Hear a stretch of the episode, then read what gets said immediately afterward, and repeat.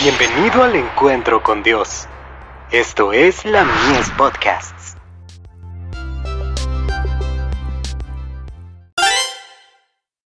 Hijos e hijas de Dios. Suple toda necesidad. Y me ha dicho, bástate mi gracia, porque mi poder se perfecciona en la debilidad. Por tanto, de buena gana me gloriaré más bien en mis debilidades, para que repose sobre mí el poder de Cristo. Segunda de Corintios, capítulo 12, verso 9.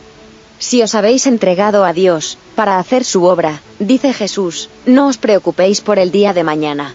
Aquel a quien servís, percibe el fin desde el principio.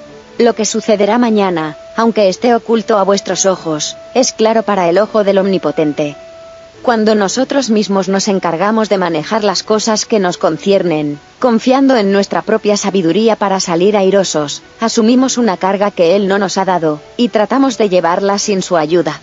Nos imponemos la responsabilidad que pertenece a Dios, y así nos colocamos en su lugar. Con razón podemos entonces sentir ansiedad y esperar peligros y pérdidas, que seguramente nos sobrevendrán. Cuando creamos realmente que Dios nos ama y quiere ayudarnos, dejaremos de acongojarnos por el futuro. Confiaremos en Dios, así como un niño confía en un padre amante.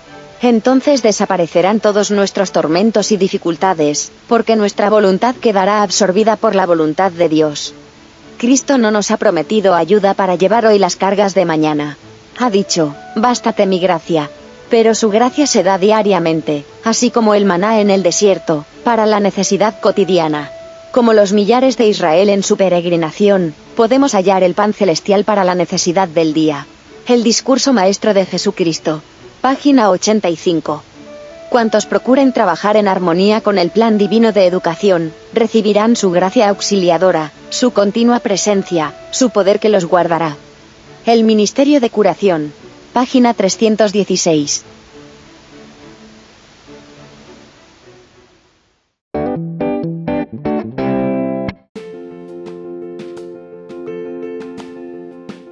Visítanos en www.ministeriolamies.org para más contenido.